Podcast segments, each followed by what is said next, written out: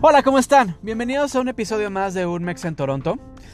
El día de hoy vamos a tener una entrevista súper interesante con una mujer mexicana que la verdad, amigos, me quedo muy corto de palabras para tratar de describirla. Es una mujer a la que yo admiro muchísimo, es súper trabajadora, es bien inteligente, es una líder natural. Es esta persona que llega a los trabajos como, como auxiliar, como asistente, eh, digamos, en puestos operativos y al día siguiente ya es gerente, ya es la encargada, este, ya está dirigiendo grupos de trabajo porque es una líder natural. Tiene esta cualidad de poder desarrollar grupos de trabajo. Eh, es una mujer impresionante. Yo la verdad he tenido la enorme fortuna de, cruzarme en su, en su vida laboral porque hemos logrado hacer juntos muchos negocios, muchos proyectos. Yo he trabajado para ella, ella ha trabajado conmigo. Eh, en fin, esto también ha provocado que tengamos una muy buena relación personal y laboral. Pero hoy no vamos a platicar de eso, hoy vamos a platicar de, yo creo que la etapa, eh, me atrevería a decir que es la etapa más importante de su vida, que es ser mamá. Ella es una mamá mexicana que se aventó el reto de traerse a una, una bebé bien chiquita de un año y cachito, eh, que tenía poquito de haber empezado a hablar, este, y se la trajo para acá y la enfrentó a todos estos retos de nuevas culturas, nuevos idiomas, nuevos amiguitos, este y, bueno, toda esta historia. Pero si por eso, si esto no fuera lo suficientemente interesante, amigos, nos va a platicar también de su embarazo aquí en Toronto, porque ella se vuelve a embarazar aquí en, aquí en Toronto eh, y tiene a una bebé aquí en Toronto. Entonces nos va a contar un poco, vamos a hacer como una pequeña comparativa entre cómo fue su embarazo en México, cómo fue su embarazo aquí en, aquí en Canadá, em, digamos la atención médica que recibió en, México, la atención médica y los estudios que recibió aquí en, aquí en Toronto, y sobre todo algo muy muy importante, cómo fue el parto en México y cómo, fue, cómo son los partos aquí, aquí en Toronto. Eh, y además de eso nos va a platicar un poco de la historia después del parto, cómo fue registrar a su bebé, cuáles fueron los principales retos, eh, las complicaciones, porque seguro tuvo muchos, muchos obstáculos en el camino. Y bueno, es, va a ser una plática súper interesante, los invito a que nos acompañen y también los invito a que nos eh, den eh, follow en Instagram y en Facebook, estoy como un Mexa en Toronto. Espero lo disfruten mucho, esta, esta plática así como la, disfruté yo. Y bueno, los dejo con Patricia Reina, una verdadera personalidad de Toronto. Yo sé que a muchos les suena el, nombre porque se ha cruzado en la vida de muchos aquí en Toronto, de la comunidad mexicana y de la comunidad latina en general. Entonces espero lo disfruten mucho. Muchas gracias y nos vemos pronto.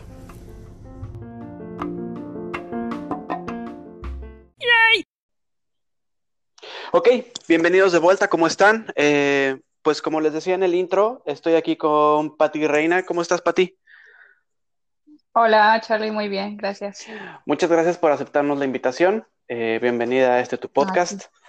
Y pues, eh, como decía en el intro, hoy vamos a platicar contigo ah, de muchas cosas, pero la verdad es que nos interesaría mucho. Eh, tu historia particular como mamá es impresionante, a mí me encanta.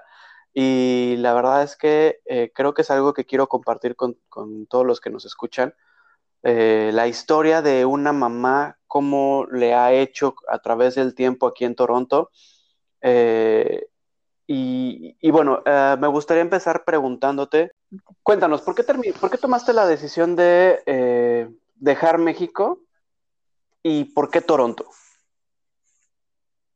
Wow, bueno, tomé la decisión de, de, emigrar a, Canadá porque la situación en México se estaba poniendo bastante difícil en cuestión de seguridad.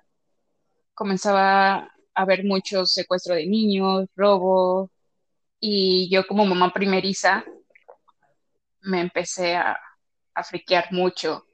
Este, me daba miedo salir a la calle. Cuando salía, por ejemplo, a la tienda, trataba de amarrarme a mi bebé como con tres vueltas en el rebozo, otro rebozo. Yo trabajaba aún, mi mamá era la que me ayudaba a cuidar a, mi pequeña Y yo ya empezaba a tener también problemas con mi mamá porque todo el tiempo le marcaba, le pedía de favor que no saliera de la casa. Si necesitaba mi mamá algo para salir a comprar, un antojo o cualquier cosa, yo le pedía por favor que se quedara encerrada en la casa. Entonces ya empezaba a haber un poquito de problemas también con mi mamá por lo mismo, de que mi, mi miedo también ya empezaba a afectarle un poco a ella.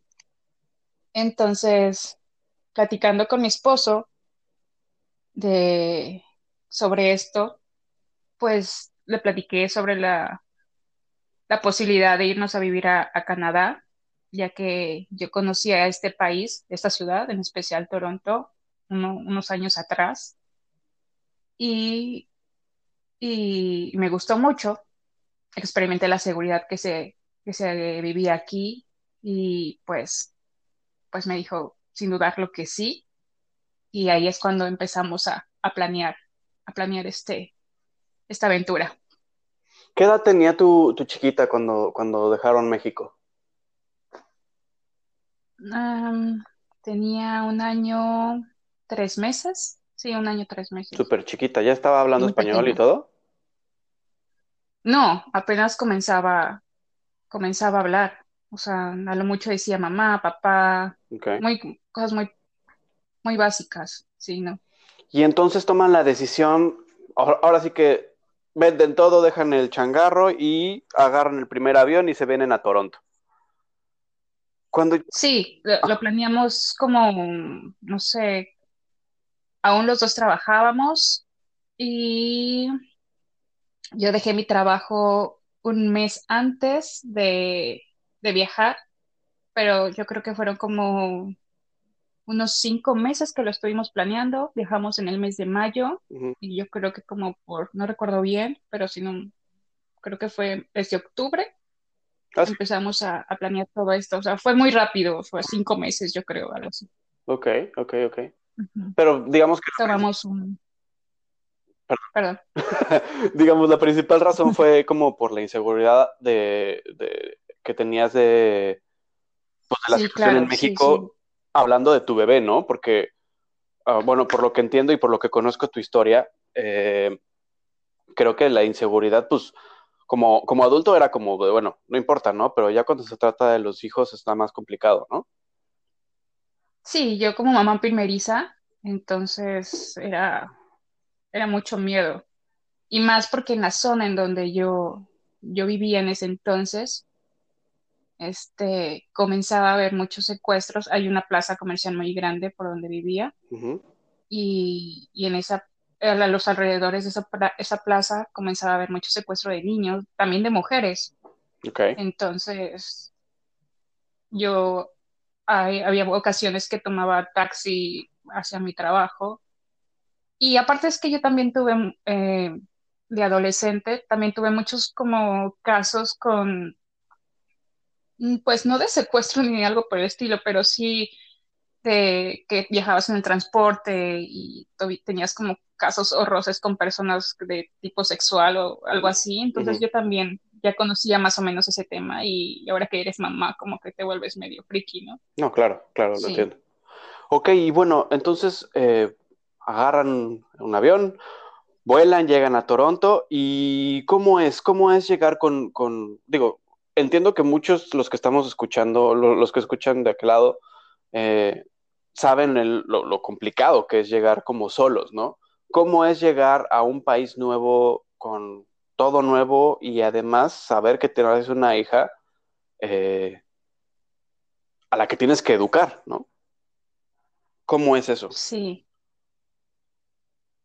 Bueno, cuando, cuando estábamos en México, pues realmente no te imaginabas todo lo que, lo que podía pasar aquí hasta que ya lo vives, ¿no? O sea, vas con, con todo el ánimo, pero ya llegando aquí ya te empiezas a, pues a topar con, pues, con muchas, muchas situaciones.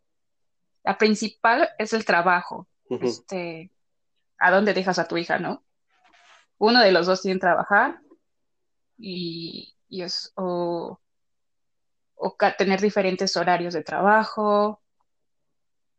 Entonces, yo creo que como pareja, ahí fue, no, no hubo un problema, pero sí fue que nos veíamos mucho menos tiempo porque uno tenía que trabajar en la mañana y el otro en la noche para que el otro pudiera cuidar a la pequeña.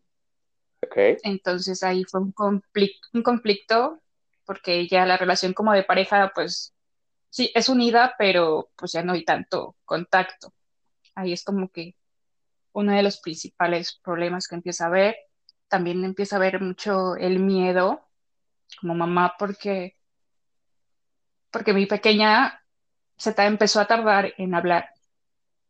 Este, todo, la televisión, salía a la calle, al supermercado, todo es en inglés. Ella comenzaba a aprender el español o todo lo que tenía en su cabecita era el español. Entonces de repente viajar y de repente le cambian el chip a, oh, ¿y este idioma cuál es, no? O no entiendo nada, ¿no? No entiendo nada, exacto. Entonces ahí empezó el conflicto de que, oh, tendrá algún problema en el lenguaje, o qué pasa, no va a aprender español, no va a aprender inglés. Y me daba, ella se quería comunicar o, o, con los niñitos que veía en la calle, pero no sabía ni qué decir. Entonces, esos fueron los principales problemas. El llegar y este, el trabajo, porque uno quiere llegar a trabajar, porque tiene que empezar a generar, porque aquí los pesos se te van. Rapidísimo, rapidísimo. Sí. Tú crees que vas con muchísimo dinero y cuando llegas aquí se te van de volada. cierto, muy cierto. Este, entonces, ese fue el principal problema, el trabajo, el que el trabajo hay, hay trabajo, pero pues es cuando vienes en pareja, es muy distinto si vienes solo, encuentras trabajo y pues te pones a chambear y ya, ¿no? Pero cuando vienes en pareja es quien cuida al niño. Oye, en este caso a la niña. Y la, siguiente pregunta sería, bueno, ustedes los dos querían trabajar y, uno cuidaba al bebé, eh, pero ¿por qué no llevarla a una guardería o algo por el estilo? Bueno, pues creo que en, el primer momento no se nos ocurrió, porque apenas estábamos como que, pues viendo cómo estaba la ciudad, qué es lo que necesitaba uno para la guardería, este, las guarderías en ese momento estaban como muy lejos, o más bien no conocíamos cuál era el procedimiento. Entonces tardamos como, yo creo, un año. Oh, sí, tanto, ok. Un año, sí, como un año para meterla en una guardería. Y mientras, este, pues empecé a ponerle muchas este, caricaturas, caricaturas, videos de YouTube, todos en inglés, como clases como que, no sé cómo, cómo se les llama Circle Time, que les van enseñando como los colores, las letras, el clima, cositas así. y, y, ella lo empezó a agarrar súper rápido, muy, muy rápido. Yo creo que a los cinco meses ella ya me sabía contar el, eh, del 1 al 10 en inglés, los colores, los animalitos. Entonces, pues ahí le empezó a generar mucho la curiosidad como aprender más, más, más, más, más y se le pegó súper rápido solamente con ver la televisión. Y aparte, pues yo también era como un poco, jugábamos un poco a ser la maestra, ¿no? Pero todo el tiempo le hablábamos en español. Entonces... Ah, ok. Mm, sí, nunca, nunca dejamos de hablarle en español. Porque, eh, bueno, yo, por, yo, por, lo que he visto es un, es un error que se comete acá, ¿no? He visto muchas parejas que no le hablan a sus hijos en su idioma original, o sea, no les hablan, en, por ejemplo, en este caso en español, y los niños nunca aprenden el idioma, nunca aprenden español, y porque erróneamente la, gente cree que si le enseñas eh, otro idioma como que se le va a trabar, y sí, ok, sí se traba, pero es mejor que tenga los dos idiomas, eso siempre. Entonces, eso es como un error común. Ahora, te quería preguntar ahorita que estabas hablando de esto. Hay muchas, eh, mucha gente que dice que, que lo peor que le pudo haber pasado a la infancia fue pues todos estos medios de YouTube y el teléfono y que ahora los niños se la pasan en el, en el celular. En tu experiencia, por lo que escucho, creo que sí fue una gran herramienta para ti, ¿no? Sí, sí, sí. la mejor, era la única que tenía en ese momento. Ok. Pero obviamente todo es, este, pues tiene un tiempo, ¿no? Era en la mañana, tenía su rutina, ¿no? No era que tuviera el teléfono desde que despertaba o, más bien era como para entretenerla, no.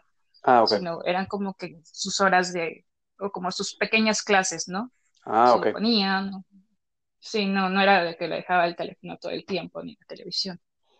Ok. Pero para mí el celular es de las mejores herramientas y más cuando el celular, la televisión, todo esto de tecnología es pues de las mejores herramientas cuando se, se viene de un país en el que se habla otro idioma y no tenemos como las, eh, la facilidad de meterlas en una escuela en este momento, pues sí, es, es el, la- lo principal, el teléfono, el celular.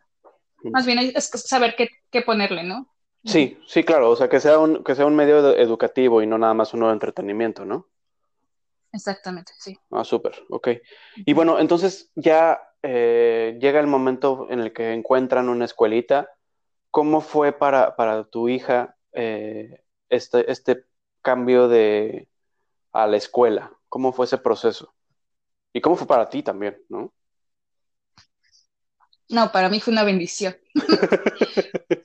Sí, fue como, no es porque yo no la quisiera tener en casa, pero, pero como mamá ya quería soltarla porque era, sentía que entre más, ten- más tiempo la tenía en casa, menos iba a aprender o, o, o más adelante cuando entrara ya al kinder, pues me daba miedo que no tuviera amigos, porque no iba a saber hablar inglés y porque le iban a hacer el feo o Ujú. cositas así. Ya, Ese era el principal miedo, de que no tuviera amigos que la rechazaran. Entonces a mí ya, yo estaba como que buscando escuelas, buscando escuelas, pero sinceramente, bueno, aquí um, se entra al kinder a los cuatro años. En México creo que es a los tres. Y entonces aquí es a los cuatro años, pues yo llegué al año y medio, bueno, año tres meses, me faltaba un chorro. Pero entonces me, me empecé a, investigar y hay estos que se llaman daycares, que son como las guarderías en México, ujú. solo que aquí son carísimas. Carísimas, absurdamente Son caras. Carísimas. Ujú, Sí, es, es un lujo casi, casi. Claro. Pero, pero pues luego te pones a pensar, ¿no? Es, bueno, no es un, es un gasto necesario, pero que vale la pena. Es como una Ya inversión, ¿no? cuando vas, sí, es totalmente una inversión. Y cuando vas viendo los resultados, wow, este, Victoria comenzó a hablar y hablar y hablar y hablar. Este, las maestras la amaban, la adoraban porque era una niña súper inteligente, es una niña que le encanta seguir aprendiendo. Y este, entonces estaban encantadas, eh, tiene una memoria increíble, entonces todo lo agarró en una semana, 15 días, y se saltó hablando el inglés y pues yo creo que se empezó a, creo que tardó como dos meses para poder ya tener una conversación con, con la maestra y sus compañeritos. Sí, los, Increíble, lo- pero sí. los niños son impresionantes, o sea, aprenden a hablar un, un idioma nuevo en semanas y a hablarlo perfecto. Sí, sí, sí. Sí. Ok, entonces tú viviste eh, tanto el, el daycare, que es la guardería, y el cuidado en casa. ¿Cuál crees que es la principal diferencia entre ambos? O sea, eh, me queda claro que pues, una es la mamá y otra es una, una, pues digamos, una maestra completamente ajena, ¿no? Si tú tuvieras que recomendarle a, a estas personas que nos están escuchando, eh, que apenas están como en este caminito de, de la educación de sus hijos, ¿qué les recomendarías? ¿Que se quedaran en casa o, bueno, ahora todos nos tenemos que quedar en casa, ¿no? Pero que fuera como eh, daycare o, o- o educación en casa. Bueno, pues para el daycare yo creo que es más la posibilidad económica, ¿no? Si tienes la posibilidad económica para poderla meter a un daycare, que no lo piensen, porque es una ayuda para tu hijo como para ti. Este, y yo creo que como mamá primeriza, y aparte deja de que primeriza, sino que llegas a otro país donde no se habla tu idioma, este, te quita muchos miedos o preocupaciones. Y cuando ves a tus hijos fluir y que se vuelven un poco más independientes, entonces sí, totalmente vale la pena. Sí. Súper. Bueno, Y, ok, sí, el- perdóname, dime.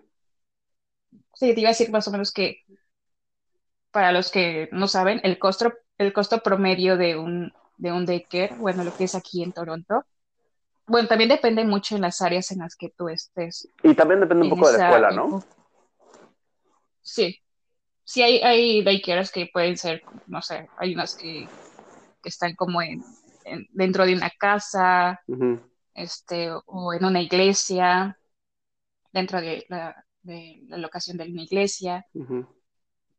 En la parte donde nosotros vivíamos, comenzó, era un, un daycare nuevo, daycare que era, ¿cómo se puede decir?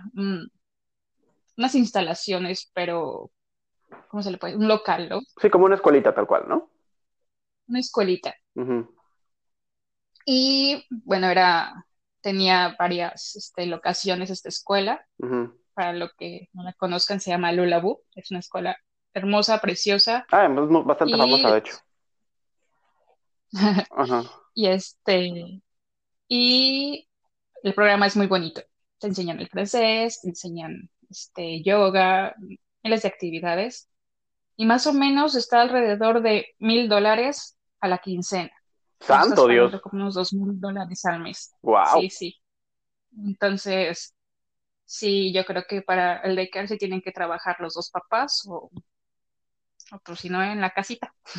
Oye, ok, me queda claro que es una inversión, pero sí vale la pena porque aparte es poquito tiempo, ¿no? Es antes de los cuatro años, es realmente como un año. ¿Sí, sí realmente vale la pena pagar tanto por, por eso?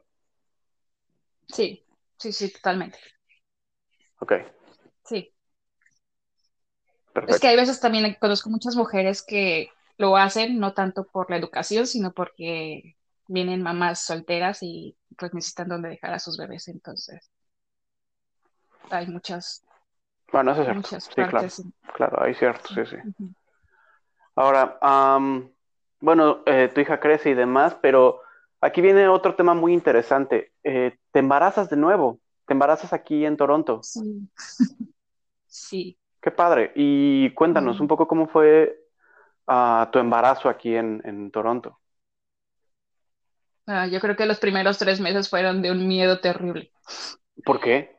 Eh, pues cuando a comparación del primer embarazo, cuando sabes que estás embarazada es como una felicidad enorme, aparte porque este bebé, el primero fue planeado, el segundo no tanto. ok. Entonces, el segundo fue como que, ay, qué hermoso, qué bonito, porque no estaba planeado, pero ya se venía pensando, ¿no? Y, pero llegó el miedo de que, ¿y ahora qué se hace? claro, lo me costó mucho tiempo empezar sí, me, costó mucho tiempo averiguar cómo se metía una niña al daycare y ahora un embarazo, pues peor. claro. ¿Cómo lo voy a hacer? ¿Qué se hace? Ok. Entonces, pues igual, aquí las mamás, de verdad, te pones a investigar de todo, ¿no? Desde qué se come, cómo se come, dónde lo venden, todo. Nos la pasamos investigando todo el tiempo. Entonces yo me lo pasaba en el celular, qué es lo que se hacía. Y pues había muchos lugares, o sea, podía salir un médico familiar que te que podía llevar tu embarazo, este, o las maravillosas midwives.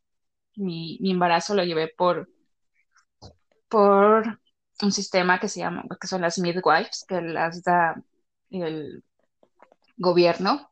Bueno, creo que es una asociación totalmente aparte, pero son apoyadas por el gobierno y son, la traducción al español será como unas parteras. Y fue lo mejor que me pudo haber sucedido en mi vida. Yo creo que fue mucho más, fue, fue un miedo porque no tenía familia y aparte por el idioma. Porque pues no soy mala en el inglés, pero en términos médicos sí era bastante complicado. No, es que está cañón. O sea, pues uno piensa que habla inglés hasta que te topas con ese tipo de situaciones. O sea, cuando llegas a temas médicos que te empiezan a hablar de simplemente las partes del cuerpo, pues no sabemos las de afuera, ¿no? Pero las de adentro, ahí sí ya está como un poco más complicado, ¿no? Entonces, te platico un poco cómo funcionan las midwives. Porfis. Entonces, tú las buscas, debe de haber como muchas locaciones en, en, tu comunidad, por algo así decirlo. Tienes que registrarte y obviamente que haya lugar para, para ti, para la fecha de nacimiento de tu bebé. No tanto de que haya lugar como como en el momento, sino para el parto, el momento del parto. Y llevan todo tu, todo tu embarazo muy bonito. Son personas que están para ti en todo momento, platican, se convierten en tus amigas, te dan mucha seguridad, aparte porque están acostumbradas a tener muchas mujeres migrantes que no tenemos absolutamente ningún familiar que nos ayude o que nos den apoyo emocional, ¿no? Puede estar nuestra pareja, pero es muy distinto. Y, y pues llevaron mi embarazo hasta el final, estuvieron ahí conmigo en el día del parto, estuvieron conmigo dos semanas después para ver cómo seguía, revisando a mi bebé, venían a mi casa a pesarla cada semana, a revisarme a mí. Por 15 días después del parto estuvieron conmigo todavía. Pero que ellas que son, como que, como ginecólogas, como psicólogas, como, como qué son. Son parteras, no son ginecólogas, no, sí, sí, son parteras, no, no sé bien cómo explicar que nada más son, ¿cómo te dije? O sea, digamos, llevan todo el proceso del parto, ¿no? Pero si Exacto. tú, Si es cesárea o algo más, más, este, más como quirúrgico, te, te refieren con una ginecóloga. Pero además llevas un ginecólogo o, o es con ellas mismas? No, solamente es con ellas. Ok. No, no haces ningún pago, absolutamente nada, Ah, ¿no? todo es gratis. Ah, ok. No, Wow. las, todo lo que son los, este, los análisis, los este, ultrasonidos, todo, todo lo cubren absolutamente ellas. Qué maravilla. Sí, sí, todo el tiempo están pendientes de ti. Es muy distinto en cuestión de los resultados de los análisis y de tu, de tu ultrasonido. Y, y triste en algún momento, porque en México eso es acostumbrado, me pasó en el primer este, embarazo, en el que vas con, el, con la doctora y pues te hacen el ultrasonido y puedes ver a tu bebé, te platican cómo va tu bebé, este, y mira, esta es la pancita, es la cabecita, y, Sí, claro. y escuchas sus latidos, y te lo platican todo muy bonito, ¿no? Y aquí no, aquí el doctor te hace el ultrasonido y te dice, ah, mira, son sus latidos, pero ni siquiera te dejan ver la pantalla, ¿Ah, no? o, o medio te la esconden o, o la puedes ver, pero no te explican absolutamente nada. Y si les preguntas algo, te dicen, ah, los resultados se los vamos a dar a tu doctora o a tu partera, ¿no? En este caso. Tú, Wow. "Oh, ok. Y todos los resultados y todos se los mandan a ellas. No, a ti no te dan, te dan absolutamente nada. Entonces, tienes que esperar hasta la cita para que ellas te expliquen cómo te fue en el ultrasonido. Entonces, eso es como que un poco frío. Sí. Órale. Eh, Eso es, No. eh, esa era mi siguiente pregunta. ¿Cuál- cuáles serían como los puntos que- de diferencia entre llevar un embarazo como lo llevaste en México a como lo llevaste acá? Bueno, aquí, bueno, es que es muy distinto. Uno por la familia, uno por la familia que, pues, todos están emocionados, todos esperan, que la fiesta del baby shower y, y todo esto como emoción, ¿no? Y aquí es como un poco de miedo e incertidumbre. Y aunque tengas familia, yo creo que es algo nuevo para ti. Entonces, todo el tiempo estás con la incertidumbre de qué va a pasar después, o saldrá bien.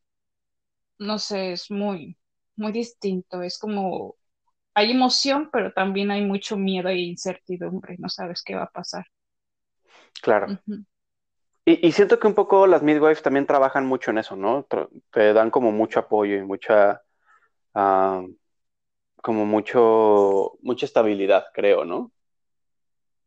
Te dan, te dan seguridad, sí, te hacen sentir como, se convierten en tus amigas, ¿sabes? Las que siempre están contigo, las que les puedes contar todo, ellas se vuelven un poco tus psicólogas. Mm. Mm. Oye, Y ¿hay midwives en español? sí, sí las hay, pero en este, a mí no me tocó porque ya no había, no había, más bien en, en el área en el que, en el que yo vivía no había ninguna chica que, que hablara español. Ah, o sea, depende del área, pues. Entonces, pues sí, sí, yo creo que sí, porque este, había, hay áreas que, en donde hay más asentamiento latino, en las que yo creo que la mayoría son, son hispanas, pero en donde yo vivía era un poco más como canadiense, entonces no, mm. no había mucho, muchas chicas, más bien no había ni una chica que hubiera que hablar español. Entonces, fue difícil tener, sí, así, sí había un acercamiento y me sentía muy protegida, pero aún así había como esa barrera del idioma, ¿no? Sí, y más cuando te preguntaba, ¿y cómo te sientes? Y pues dices, ah, me siento bien, pero ya cuando empezaban a, darme como términos médicos y la medicina y que tú le querías explicar, ah, porque aparte, aquí las, aquí las midwives, bueno, midwife y tu doctora familiar, llevan como todo un expediente médico tuyo. Mm. Llevan una carpetita en donde, así como la escuela, una carpeta en donde viene como tu introducción, tu portada, así. Entonces casi casi la portada es viene la hoja de Patricia Reina, fulanita, luego la hoja de, todo tu, historial médico. Y ellas me pedían el historial médico de México de mi primer embarazo. Y yo, este, no, a mí no me dieron ningún historial médico, me dieron la hojita nada más de, de, que nació. De nacimiento de mi hija y, ya. Me dicen, ¿cómo? Y yo, pues sí, pues no tengo. No, pero no te dieron un historial donde vienen todos tus, este, tus análisis y se te tiene que haber dado una carpetita así con todas tus hojitas de cuando te tomaron la presión y yo, no. Y me dice, por favor, consígalo, ¿no?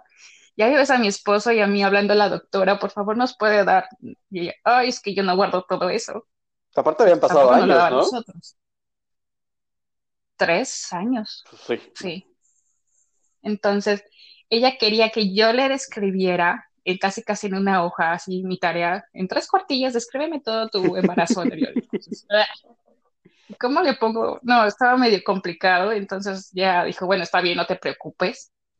Pero como yo había tenido una cesárea anteriormente, yo estaba muy, muy preocupada porque aquí pues las cesáreas, pues solo que sea muy extremo, pero tratan de hacerlo todo muy natural. Sí, eso es otra cosa, ¿no? Aquí es el, las, en México la cesárea es como de, ah, ah, ya no quiero tenerlo así, vamos a tener cesárea, o sea, es algo como súper común. Y aquí no, aquí es una, sí, aquí, no. aquí es una situación mayor, o sea, aquí sí es con cirujano y todo el pedo, o sea, sí, sí es un tema complicado. Sí, aparte en México dices, ah, es que me duele la cadera, me duele la espalda y te mandan medicina. Aquí no, es, aquí te mandan una aspirina, ¿no? Ah, toma Tylenol. toma Tylenol. La, frase favorita de los doctores aquí es toma Tylenol. sí, solo es Tylenol. O sea, vas a la farmacia y así todo un anaquel lleno de Tylenol. Tylenol fuerte, fuerte, Tylenol para todo, para la muela, Tylenol para... Sí. Sí, para la fiebre, para todo. Y bueno, entonces, ellas te acompañan en todo este proceso y ¿qué pasa con el, hospital? O sea, ¿ellas tienen como su propio hospital o cómo funciona? No, ellas solamente llevan eh, la parte médica, pero ya lo que es un hospital, pues tú tienes que escogerlo. Ellos te dan opciones, este, pero tú puedes escoger eh, sobre un hospital o una clínica de parto la clínica de parto, pues solamente son como pequeños cuartos en donde viene tu jacuzzi, tu cama, y todo esto es porque supongamos que va a ser un parto natural. Pero ellas te dicen, o ve y ve y pregunta en el hospital. bueno, ellas te, te recomiendan que sea en un hospital cualquier este incidente de que sea cesárea o cositas así. Mm pero aquí se les da mucho a las mujeres de tener todo súper natural, súper zen y, con las velitas y todo ese tipo de cosas. Mm. Y se respeta, pero yo no. No, no. como que, no, yo soy de las de que, no, no, no, a mí me duele algo y dame algo. yo no aguanto el dolor. Claro. Yo, yo siempre he dicho a mi esposo, para eso existen las pastillas y la medicina, o sea, nada del tecito ni nada. Si me duele la cabeza, me dame una pastilla, o sea, no. Entonces, Sí, eh, y decidimos que, fuera un hospital Entonces tú tienes que ir a escoger tu hospital. Ellas te, y ya cuando tienes el hospital en el que tú quieres tener tu bebé, ellas hacen una pequeña carta en donde, en donde te dicen que tú vienes con unas midwives o que tuviste todo tu proceso de embarazo con unas midwives. Entonces, te hacen como un pequeño descuento, ¿no? Mm, ok. Y tres meses antes te dicen, te dan esa carta, entonces tres meses antes de tu embarazo, para que tú vayas y, y lo pagues. Tienes que hacer un pequeño depósito, porque si no lo tienes pagado, no te aceptan. Entonces ya lo tienes que pagar que el embarazo aquí me salió mucho más económico que el de México. Creo que pagamos solamente 300 dólares. ¿Todo de verdad? Wow. 300 dólares. Pero. Con medicinas. O sea, ¿en todo el embarazo 300 dólares? Sí, 300 dólares me gasté en todo el embarazo. Impresionante. Sí. No pagué nada. Bueno, en México eso es nada más un ultrasonido. Sí, claro. Sí, no. Wow. No, no. Sí, yo recuerdo que cada ultrasonido o cada, cada cita con el médico sí era tenía que pagarla. Aquí no. Qué padre. ¿Y el parto cómo fue? Pues fue muy tranquilo, muy, muy tranquilo. Ajá. El, es que si los comparo con el primero y el segundo, el primero fue muy, muy, este, complicado. Mm. Pero el segundo, que fue aquí, yo no dejé de trabajar ni un día de mi embarazo. Sí, eso, eso, es, hecho, un día. eso es algo muy impresionante. Eh, como yo les decía en el intro, eh, Patti y yo hemos coincidido en muchos trabajos. Y justamente en este último, eh, ella y yo estábamos trabajando. yo trabajaba contigo ese. Ajá. Estábamos trabajando, de, estábamos trabajando de noche, eran como las 4 de la mañana, ¿no? Sí. Y empezaste como yo, con estaba dolores. caminando. Ajá. Sí, empezaba a sentir pequeños como piquetitos, pero es que en el primer embarazo nunca tuve contracciones. Entonces. No sabías cómo se sentía. Todo fue como inducido. No sabía cómo se sentían las contracciones. Entonces dije, ah, son cólicos. Y pasó cuatro o cinco, llegué a mi casa y dije, oh no, esto ya no son cólicos. Y dije, bueno, aquí dice que tienes que empezar a contar y, que después de tres minutos seguidos o algo así. Se... entonces puse mi cronómetro en el teléfono y dije, a ver, voy a checarlo. Y mi esposo estaba súper dormido y, él, él, muy preocupado, muy, muy, muy preocupado. Yo le dije, a ver, tú duérmete. Si esto se pone peor, pues ya te despierto, ¿no? Y sí, no tardó ni media hora y ya yo ya estaba, la típica escena esa de que ves en las, en las películas, que yo las veía y decía, qué mujer tan exagerada, ¿cómo es posible, no? No, así. Me veías agarrada del sillón, así toda enjorobada, casi casi gritando de que, ah, aquí, sí. Recuerdo que mi esposo muy asustado, así típico papá todo, ah, ¿qué hago? Me acuerdo yo en la escena acostada en el sillón del carro, con las piernas arriba, así, él, iba muy rápido y aparte ese día los baches los sentía como al máximo. Pasaba un bachecito o algo y yo gritándole, ve más lento, fíjate, o no, porque me dolía horrible. Llegué con la doctora, con las midwives, y me dijeron, ah, tiene solamente dos centímetros de dilatación. Y yo, ¿cómo? dice, no sé, y yo, ¿cuántos me faltan, no? y este, dice, no, pues le vamos a romper la fuente. Pues ya, me rompieron la fuente y, y llegó un, eran, eso comenzó a las 6 de la mañana, eran las 12 y yo no pasaba de los 4 de dilatación. Entonces, pues dije, ¿se puede la epidural? me dijeron, sí, perfecto. Ya, ah, bueno. La epidural, muchas personas me han dicho que se, sentía feo. Yo no sentí absolutamente nada en ninguno de mis dos partos. Cuando me pusieron epidural no sentí cuando me las pusieron. Y, y pues me dormí. Me dormí hasta las 5 de la tarde, yo creo. Y aún así el bebé no, no nacía. Aparte empezó, empezó con un, empecé yo con un estrés porque la, la midwife que me tocó tenía un evento con su, de su hija de, de, la escuela, no recuerdo qué era, pero ella ya se quería ir. Oh. Entonces me decía, te voy a hacer cesárea. Yo, no. no quiero. Sí, te voy a hacer cesárea. Yo, no quiero, o sea, deme tiempo, ¿no? Y yo, y platicaba con, con, la enfermera diciendo que, que se tenía que ir. Y así como, ¿Qué estrés? No, o sea, no te puedes ir, yo no te puedes ir. Ale habló con, con, este, con otra doctora para checar si yo podía hacer cesárea y le dijo, no, esta mujer ya está casi a punto de parir. Y entonces me dijo, relájate, duérmete otro ratito. Mi esposo al lado de mí estaba muy, pues ya como que también estresado y cansado, porque aparte yo venía de trabajar de toda la noche, no dormí y me seguí de corridito el parto, ¿no? Él tampoco había dormido bien, tampoco había comido, al igual que yo. Entonces yo le dije, mira, tú tranquilo, ve, ve a comer algo y, si algo pasa, pues yo te marco. Ah, ok, segura. Y yo sí, digo, ya llevamos aquí casi seis horas, no te preocupes, tú ve, vete a comer algo y regresas. Pasaron, yo creo que unos cinco minutos, o sí, algo como cinco minutos, no te miento. Y la doctora me dice, este, la cabeza ya está afuera. Y yo, ¿cómo? Sí, yo, yo, y decía, puja, yo, no, espérese, necesito hablarle a mi esposo.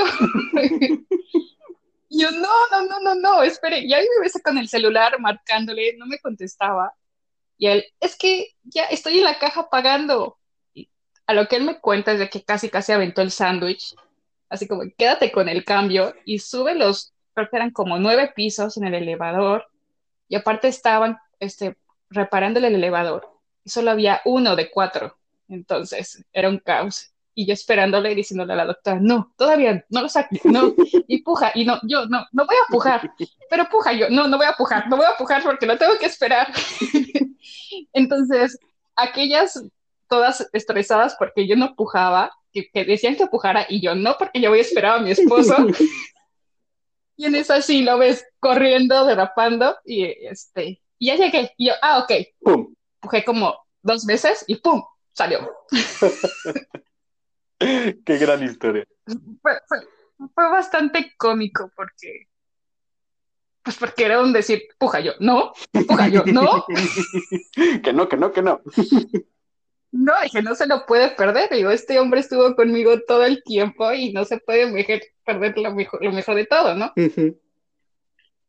Entonces, pues ya, me dieron al bebé, a mi Elenita, entonces ya, todo bonito, dije, ay, qué lindo. En el, en el embarazo anterior, pues me dieron a mi bebé, me quedé a dormir, creo que dos días, si no mal recuerdo, en el hospital, la tuve ahí, me consintieron, me dieron de comer, todo aquí me dijeron, ah, ya está tu bebé, me la limpiaron, me la arreglaron todo bonito, este, vaya al baño a hacer pipí.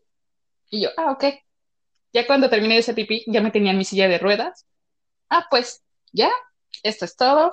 Gracias, ya se puede ir a su casa. ¿Cómo? Yo, ¿Así? ¿Cómo? ¿Cómo? Hace media hora acabo de dar a luz. Sí, o sea, me pusieron a mi bebé en el... Ah, es que para esto, cuando tienes un bebé aquí en Canadá, yo no sé si es en otras partes del mundo, pero aquí en Canadá, cuando tienes a un bebé, te piden tu, ¿cómo se le llama? La sillita. Soy mamá y no me sé el nombre, qué horror. Eh, pues sí, la silla del carro, ¿no? La silla del carro.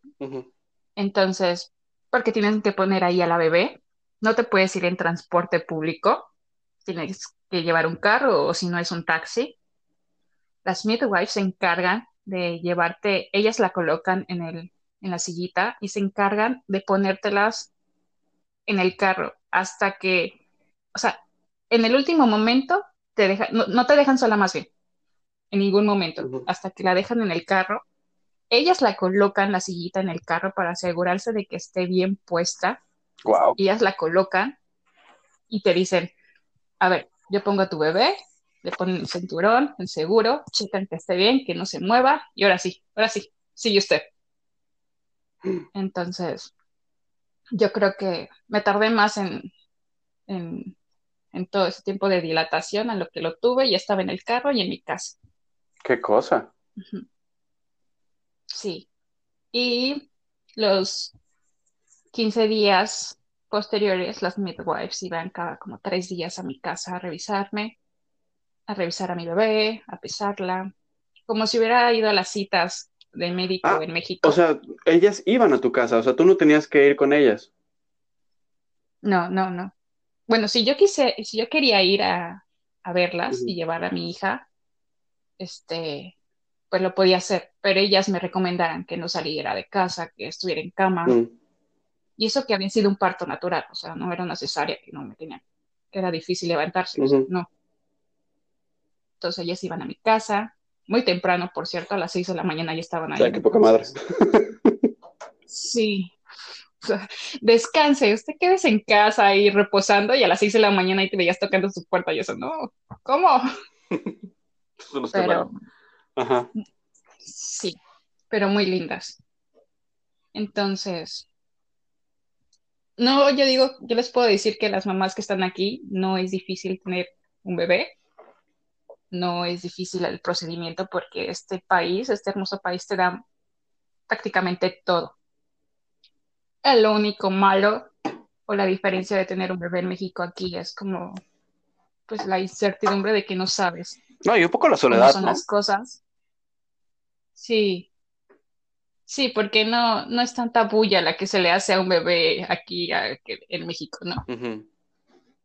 Entonces, aquí quisieras como llegas a tu casa a presumirle a tu bebé, a, tu, a tus cuñados, a tu familia, a tus primos, a todo mundo que ven al bebé, ¿no? Y pues aquí no tienes a nadie más que, más que a tu pareja.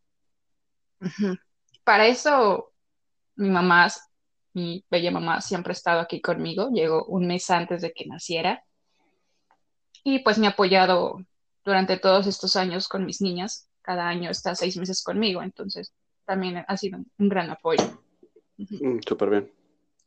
Oye, y el proceso de registro, ah, ¿es complicado ah, como registrar a tu bebé? O sea, ¿cuál es el procedimiento? ¿Ya te dan los papeles ahí en el hospital? ¿Cómo, cómo es el tema del acta de nacimiento? ¿Cómo haces eso?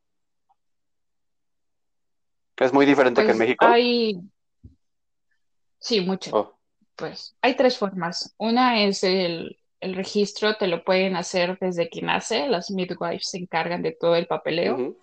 En el momento de, desde que nace el bebé, ellos te piden todos tus, tus, datos y ellas hacen como todo el, registro para que nada más el acta de nacimiento te llegue a tu casa por correo.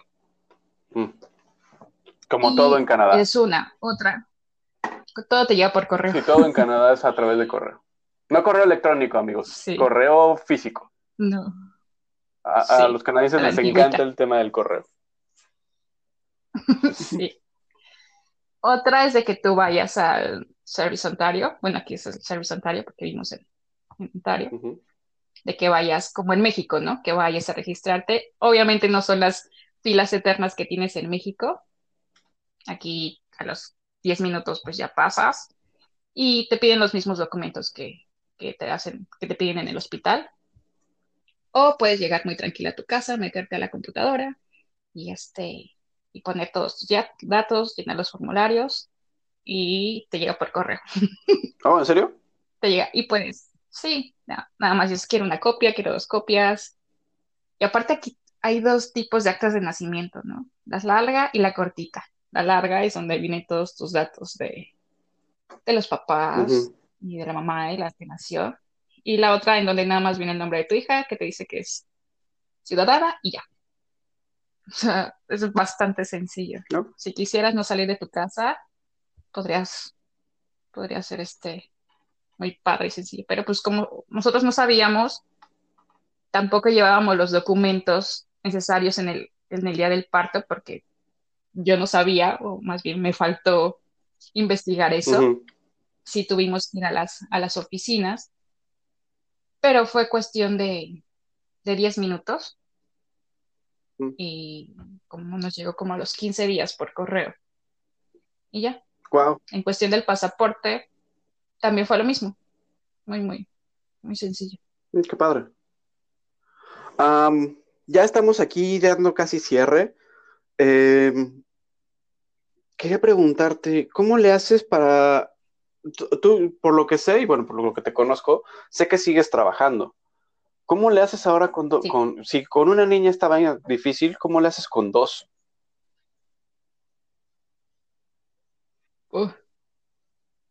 Pues anteriormente, la Victoria, mi, mi primera hija, ya entró al, al kinder, entonces toda la mañana ya va a la escuela. Ahorita, por lo de la pandemia, desde hace dos semanas re- entramos en las clases online, que, que son sencillas para mí, pero para ella no.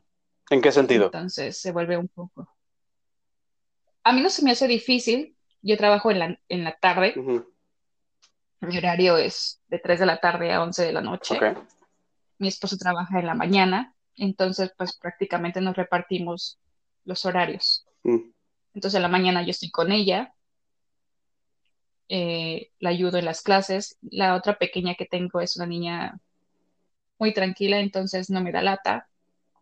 Entonces ah, le pongo lo que hice con la primera, le pongo videos, le pongo actividades en inglés y fluye solita. mm, Pero Victoria es una niña bastante social, le encanta hablar, le encanta jugar, le encanta tener actividades con sus amigos, entonces sí es un problemita porque se aburre.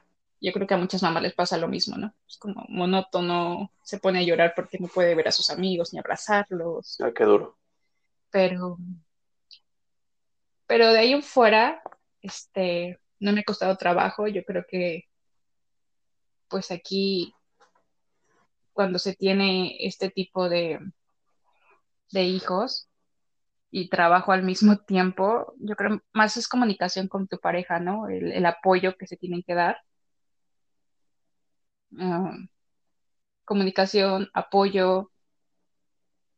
Pues sí, más que nada es eso, es el apoyo que se tienen que dar como pareja, Ujú, de que uno tiene que, es que el papá, tienen que, tienen que, ¿cómo te diré? Ya se me fue la palabra, pero ya se me fue todo. Se te olvidó la idea. Se me fue todo. ¿Qué estoy pensando? Me quedé viendo al techo y ya se me fue. Ah, ¿Qué estaba diciendo? Este, El apoyo entre parejas. sí, o sea, más que eso. Ah, entre pareja, ajá.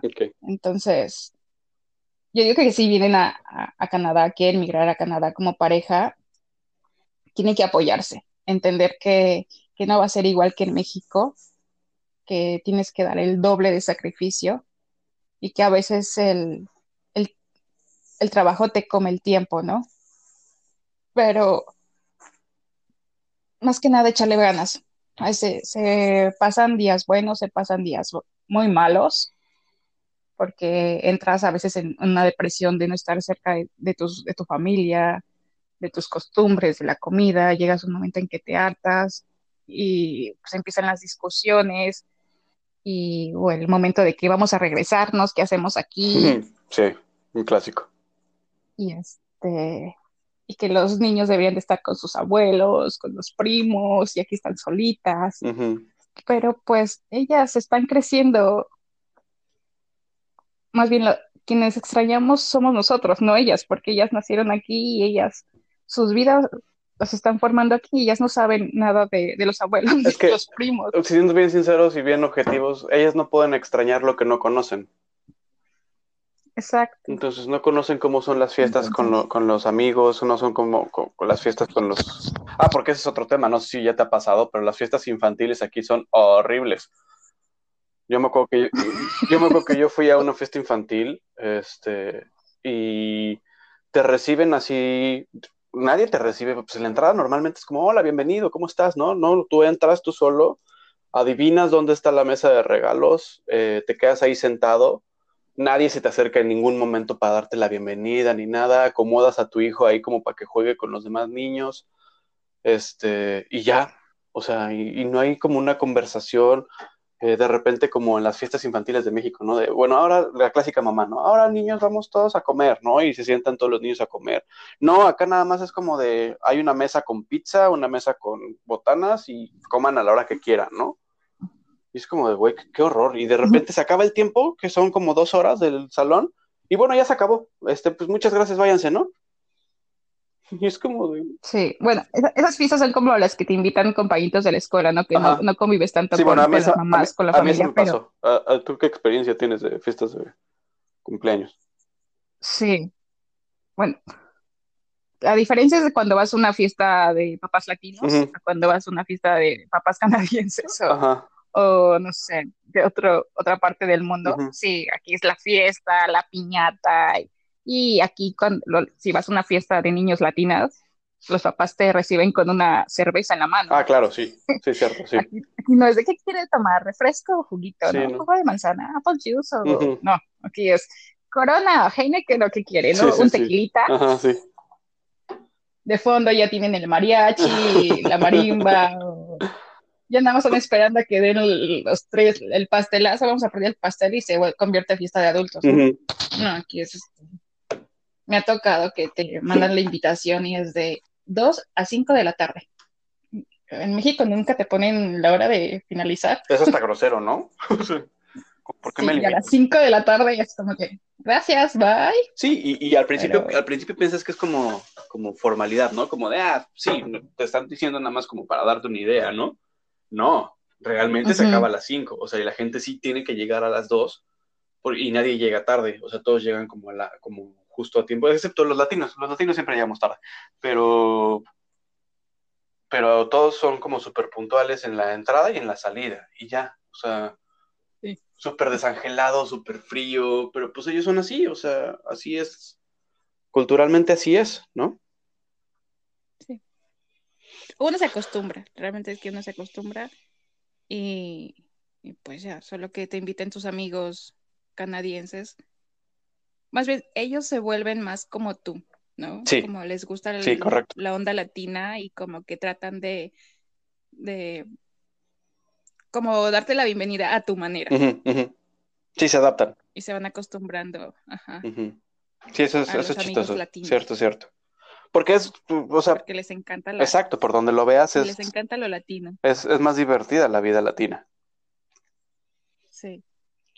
Pues pero sí son muy distintas. Ya nada más, y eso lo pregunto a todos nuestros invitados, también quisiera preguntártelo a ti. Ah, como sabes, nos escuchan muchos eh, mexicanos y latinos en general ah, que apenas están por venir o gente que lleva poquito tiempo acá. Ah, ¿Qué les recomendarías a las mamás en específico, que fue nuestro tema de hoy? ¿Qué les recomendarías a las mamás que apenas van a, que se acaban de enterar que son mamás? Este, o a las mamás que viven en México que quieren venirse a, Toronto. ¿Qué, es, qué, podría recomendarles? Bueno, yo les recomiendo que, que no lo duden, que, que no es fácil con llevar y, trabajar con niños, que tienen que tener, platicar mucho con su pareja en, en, cuestiones de quién va a trabajar, si van a trabajar los dos, si no, si solo va a trabajar uno si sus niños están un poco más grandes, que se pongan a investigar sobre las escuelas que hay aquí, este, el que el gobierno te, apoya para las cuestiones de escuelas, si ya tienes un lugar donde vivir o no tienes lugares donde aún donde vivir, pues que busques más o menos las zonas, que cheques mucho las fechas de inscripciones, todo eso lo puedes checar por internet, este, para que no tengas ningún problema al llegar e, inscribirlo a la escuela y que no dejes perder un año. Que sí se informen antes de llegar aquí sobre escuelas. Y si tus bebés son pequeños, pues, y lo quieres meter a un daycare, pues también tengas este, ese ahorro, ¿no? Planear ese, ese gasto que, que se tiene que hacer. Y pues nada, a las mamás que, que estando aquí les van a entrar muchos miedos, este, y por, principalmente por el idioma, de que si sus pequeños no saben hablar inglés, pues que no se desanimen, que los niños aquí agarran el inglés en menos de un mes, si los metes a una escuela o, algunas actividades que el gobierno de aquí te proporciona muchas actividades, este, ya sea culturales, deportivas, y los metes, te dedicas a, a checar todo eso, los niños empiezan a socializar y en menos de un mes dos meses tus niños empiezan a hablar muy, muy bien el inglés. O sea que no, no, no se preocupen por eso. Súper. Pues, Patti, muchas gracias. Eh, siempre es muy rico platicar contigo porque eres una mujer súper inteligente, te admiro mucho. Y, gracias. y pues bueno, uh, gracias amigos eh, por un capítulo más. Espero que les haya gustado, espero que les sea útil toda esta información que Patti nos regaló hoy. Eh, no se les olvide seguirnos en Facebook y en Instagram como un Mex en Toronto. Uh, Patti, ojalá nos aceptes una invitación para otro capítulo en el que platicaremos seguramente de otro tipo de cosas. Este, ¿Algo más que nos quieras platicar? ¿Algo que tengas de proyecto? ¿Algo que quieras dejarnos de redes sociales o algo? No, pues no tengo ninguna red social ni nada.